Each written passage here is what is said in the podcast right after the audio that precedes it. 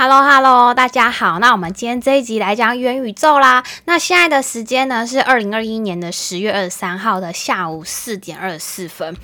最近啊，元宇宙真的蛮火热，好像很多人都跑来跟我聊这个，或者是问我的想法。然后我就想说，推荐一部我最近在看的电影，叫《脱稿玩家》，或者是说之前的电影《骇客任务》。只是说，骇客任务当时当年好像还没有元宇宙这个词汇，所以我觉得看完之后，你们可能会对元宇宙的会有更贴切的认知。那元宇宙呢，它就是一个美国的科幻作家，叫做尼欧什么 S 蒂芬斯啊，这边叫老尼哈。这个老尼呢，他就是在一九九二年发表了他的小说叫做《雪崩》，然后原本就是 Metaverse，Meta 就是在英文就是总体性的意思，那 Verse 就是事件，合起来就是元宇宙意思，反正就直翻了。还有化身这两个概念，故事情节呢，就是发生在我们这个现实生活中的人类，透过 VR 的设备和虚拟的人共同生活在一个虚拟空间的未来设定中。对我而言，就好像另外一个自己的延伸。我打个比喻好了，我听某个足科的人呢曾经这么跟我说过，他说他们理工科宅男以前在读书的时候，下课就是回宿舍串好几个那个人设账号，他们古时候就是在什么 PTT 啊，在上面打比战，那现在可能就是 D 卡账。只是说元宇宙，你现在在里面创的那个分身栩栩如生，这样你可以在里面生活，然后跟里面的人聊天，甚至我看最近那个电影《脱稿玩家》，他还可以在里面吃冰淇淋，而且是有味觉的哦。然后还有荡秋千，然后有那个什么徐徐的微风飘过，看他们是有触觉这样，就好像我们现实生活中这样。而且他居然还可以跟里面一个 NPC 的玩家接吻，嗯，哪尼 没有啦。所以我就想说，啊，未来少子化可能会更加严重，因为宅男们可能都把他们真心交给了。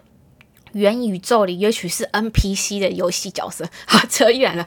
对，反正就是如果你没有在玩游戏的人，那你可能听不懂说，哎，我说的 NPC 角色是什么意思啊？意思就是说我们在那个玩游戏中，可能就不是我们玩家的角色，因为就是说游戏它本身设定好固定的角色。如果我们主要玩游戏的人类叫做红花，那 NPC 角色它就是绿叶，它主要的目的就是让我们身在游戏里的人类可以玩得很开心这样。所以说 NPC 角色都是。原先电脑就设定好的，他会说什么话，会做什么事情，都是原先故事就设定好，他就已经被定位好的。那我们人类为什么喜欢创造这种分身呢？难怪，难道那个现实生活还不够吗？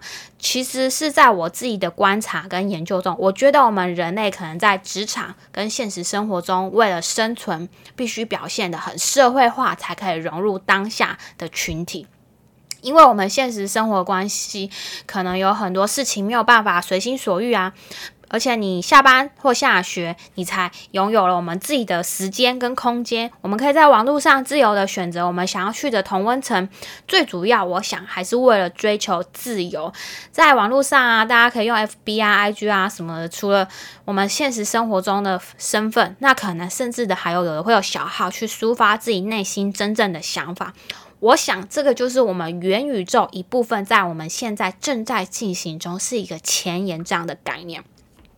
我们每一个人都可以在我们网络上找到属于我们自己的同温层，这样就像你现在可能听我节目，可能我带给了你们的陪伴感，而你们跟我互动呢，也陪伴了我的心，这样。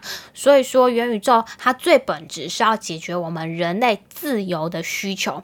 给你一个机会，在元宇宙里重新选择你的人生这样，比如说，你现实生活中你可能是坐轮椅的，但是他在元宇宙中手脚自如，可跳可飞。但是他在新的世界，他已经不再被他肢体残障、被受歧视的眼光看待。那他接下来可能会遇到什么问题？他已经不会因为他的残障。备受歧视，但是他会因为他作为一个人类备受歧视。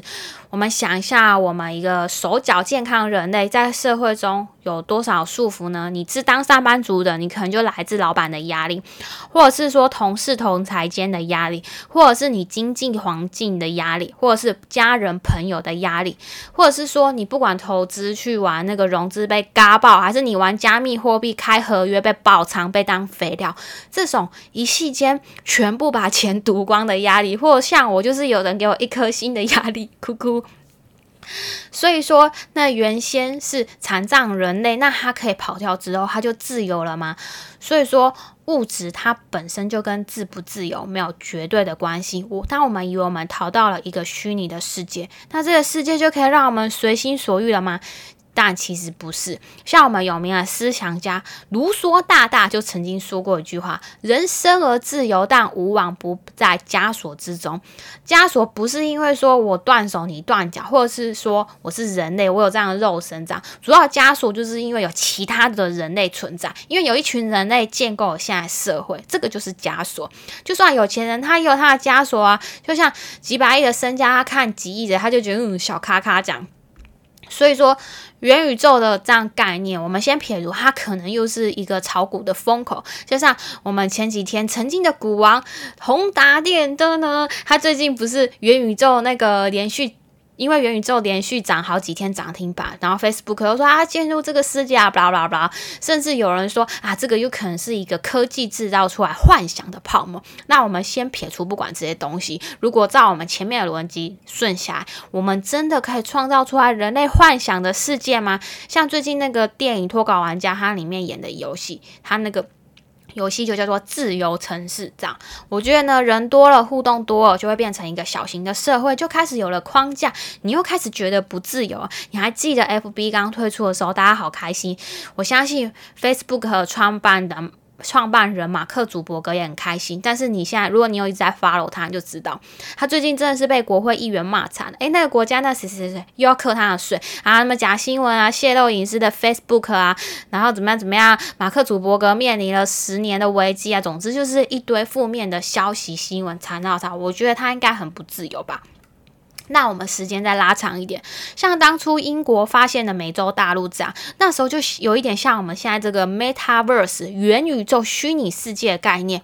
一片荒地，你想干嘛都可以啊。然后有一个 America Dream 美国梦，就是我想做什么都可以实现。这样刚开始的确是这样，你想干嘛就干嘛，反正也没有人管你啊。但是人一旦多的时候，你就跟其他国家有什么分别啊？你住下来了，就开始长出了自己的文化，就有了自己的习俗，有了自己的传统，长出一个属于自己的框架。这样，而在过去的人，他们。一样被束缚在里面啊！像现在美元不是当今现实社会中的货币霸权嘛？还有我们地球村的语言不是都在讲英文吗？主要的国际交流语言，还有学英文学习，可 怕没有啦。所以说，只要有人的地方，我们就一定有束缚，我们就一定会觉得不自由。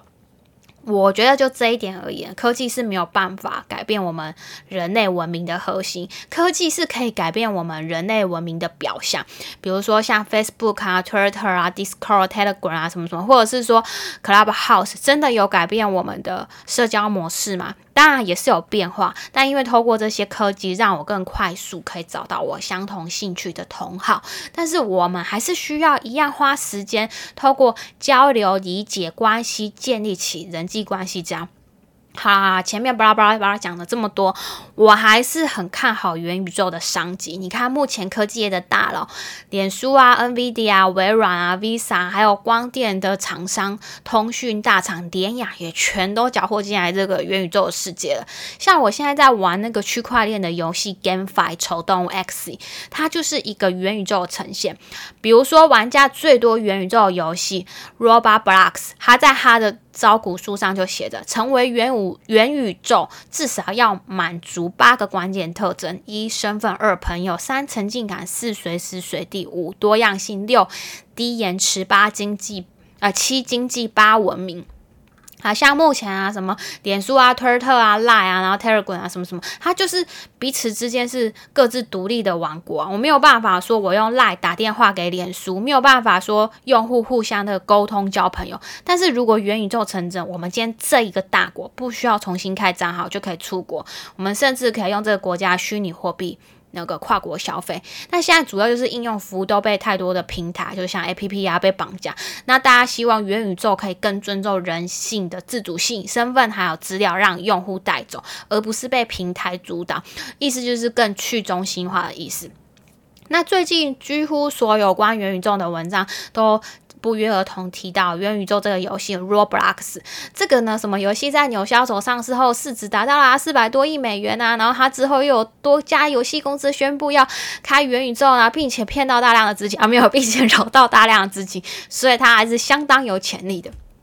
那元宇宙呢，经常也被那个一部电影像《头号玩家》就。会被大家举意，他带上那个 VR 的装设备，然后进入一个现实形成强烈那个反差世界中。他这个世界中哇，有繁华都市啊，然后很漂亮啊，什么什么很多光彩这样子，然后有很还有那种不同次元的影视游戏啊，都在这边。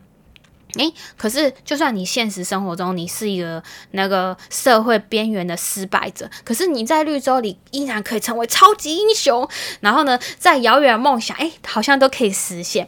所以大家就是这样。像我里面前面刚刚提到脱稿玩家那部电影，它里面真实的人类崇拜的网红，并不是像我们现在崇拜的什么真实的人类，是崇拜虚拟的网红那个 NPC。我觉得这有可能是未来的风潮，这样。嗯，那那这样讲一讲，元宇宙都是游戏吗？我觉得不是的。虽然关于元宇宙有很多不同的想法，但是大部分认为人与人之间的社交应该还是这个概念的核心。但是因为现在 VR 这个硬体慢慢成熟，然后网速越来越快嘛，然后量子电脑带来的高算力，还有区块链、加密货币让虚拟世界的支付成本更低，以及虚拟平台，刚刚说 Roblox 因为疫情而崛起，都推开了我们这个虚拟世界的大。再就是说说我们那个区块链币圈的平台，也可能扮演很重要的角色。我觉得我最近。最接近元宇宙的虚拟世界，可能就是以太坊了，因为我们可以用我们以太坊的钱包登录，然后就可以到各个小星球去闲话。像我们也可以去参与 NFT 的艺术竞拍啊，也是用以太坊。哎，对了，那天有一个朋友问我有没有 NFT，然后我居然忘记，就开始去我 APP 找。哎，我居然有一个 NFT 的钱包，然后我居然有两幅 NFT NFT 的收藏品，我居然都忘记，我真的。真的太夸张，我改天 PO 到我的 IG 跟 Facebook 跟大家分享一下，好，哦，就扯远。然后呢，我们还可以透过以太坊加入区块链游戏，比如说沙盒那个 Sandbox 来买地盖房当。包租公或是 XC，你养那个丑动物，像我之前购买那个丑动物交易的那个商店 Marketplace 里面的土地都很贵，几万，我还有看到四十万台币，哦天！而且这些虚拟土地都是限量，然后他们现在都没有了。然后呢，你需要用以太币去购买需要的装备，啊，你也可以卖出你的丑动物获利，然后呢，再把获利的钱转到交易所，然后再换到新台币，再存到你现实银行的账户中。